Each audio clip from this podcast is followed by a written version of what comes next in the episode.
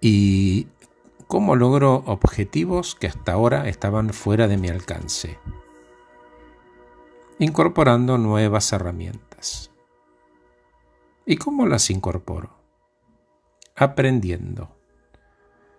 ¿Y cómo? Identificando primero esas áreas de incompetencia, admitir que no sé, y lo tomo como una oportunidad para aprender. Y contame cómo fue la experiencia. Bueno, sentí en un momento que la estabilidad se quebraba y esa desilusión, que es buena, es saludable, de alguna manera nos prepara y nos ablanda para prestar atención de que hay algo que falta, admitir que no sé y asumir la responsabilidad.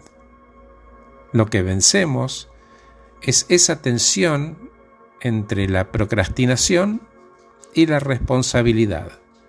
Una batalla entre hacer y dejarse estar. Al comienzo no va a ser fácil. Voy a sentir capaz incomodidad y preocupación porque estoy en desventaja, no sé, es en ese espacio de esfuerzo precisamente donde ocurre la transformación. Se libra una batalla interna entre el héroe que pelea a la tentación de la pereza. Cuando vence el héroe, pasan varias cosas.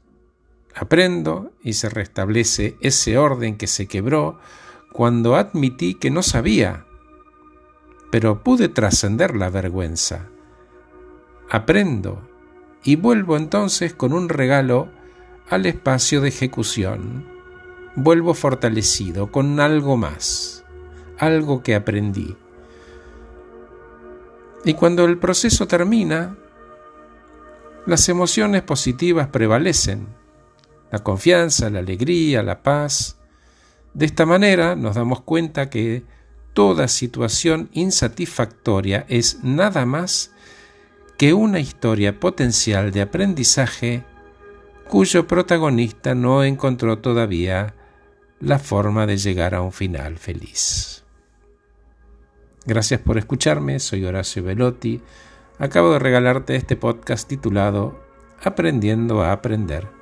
Que estés muy bien. Linda audiencia la de hoy, ¿eh?